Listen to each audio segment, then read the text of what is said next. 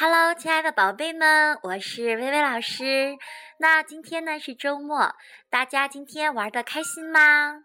那今天呢，微微电台很开心的请到了我们金宝贝帅气阳光的 Michael 老师和美丽的 Hanna 老师，要给我们宝贝们带来好听的故事。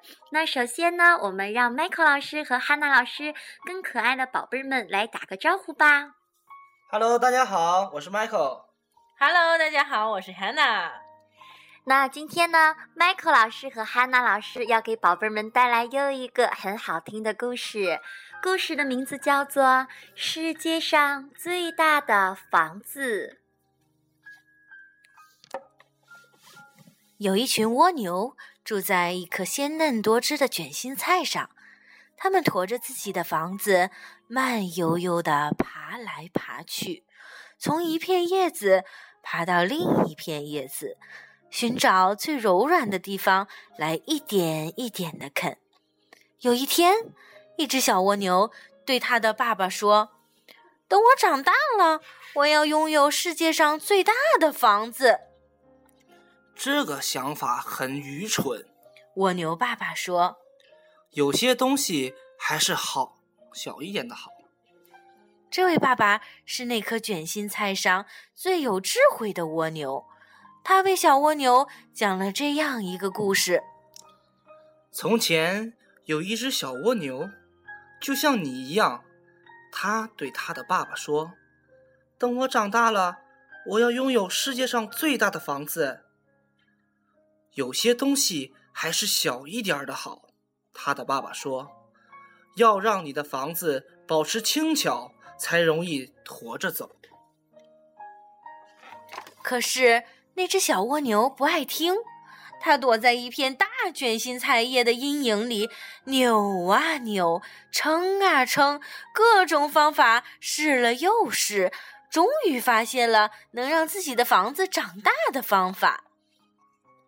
房子长啊长啊，卷心菜上的蜗牛们都说：“哇！”你的房子真是世界上最大的房子。小蜗牛继续扭啊扭，撑啊撑，直到它的房子大的就像一个瓜。然后，它试着把尾巴快速的拧来拧去，又学会了怎么让房子长出大大的尖角。他继续挤呀挤，钻呀钻，还拼命的许愿，终于能够给房子加上鲜艳的颜色和美丽的图案。现在他知道自己的房子是整个世界上最大的，而且是最美丽的房子了。他很自豪，也很快乐。一群蝴蝶从他的房子上面飞过，快看，一座大教堂。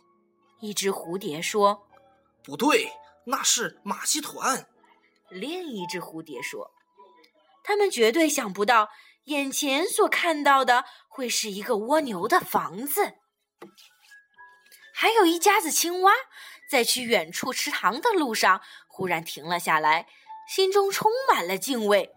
我的天哪！他们后来对亲戚们说。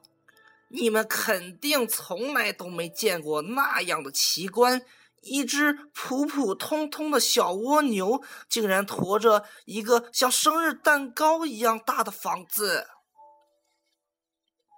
有一天，当蜗牛们吃光了那颗卷心菜上所有的叶子，只剩下几根嘎嘎哒哒的菜梗时，它们就要搬到另一颗卷心菜上了。可是，天哪！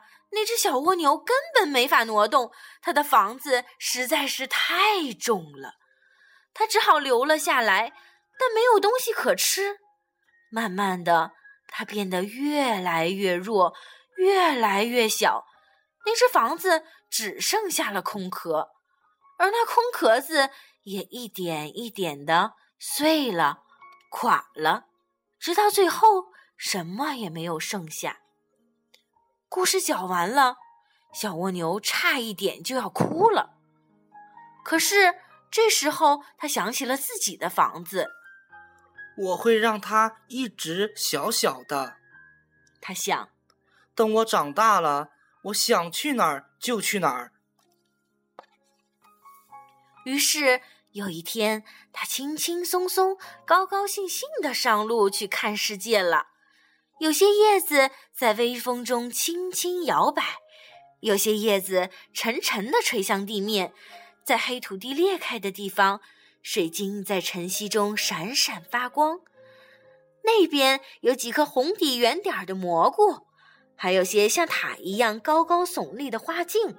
顶上的小花仿佛正向人招手，一颗松果躺在蕨草那像花边一样漂亮的阴影里，一堆鹅卵石躺在沙床上，光滑圆润，就像斑鸠蛋。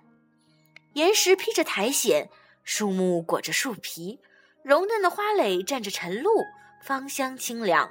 小蜗牛非常的快乐。夏去秋至。冬去春来，小蜗牛从来也没有忘记爸爸给他讲的故事。当有人问他：“你的房子怎么会这么小呢？”他就会说起这个故事：“世界上最大的房子。”好啦，亲爱的宝贝儿们，这个故事你们喜欢吗？也要谢谢 Michael 和汉娜老师给我们带来这个精彩的故事《世界上最大的房子》。那薇薇老师呢，也想通过这个故事告诉我们的宝宝们。那我们呢，时常呢会去追求一些最好的、最大的、最多的一些东西，或者是一些事情，但是这些东西或事情未必是最适合我们的。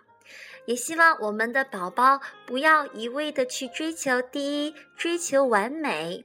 那我们要找到最适合自己的位置，这样子我们的生活也才会最更美好。好啦，亲爱的宝贝儿们，接下来薇薇老师要把一首非常好听的歌曲《蜗牛与黄鹂鸟》送给你们。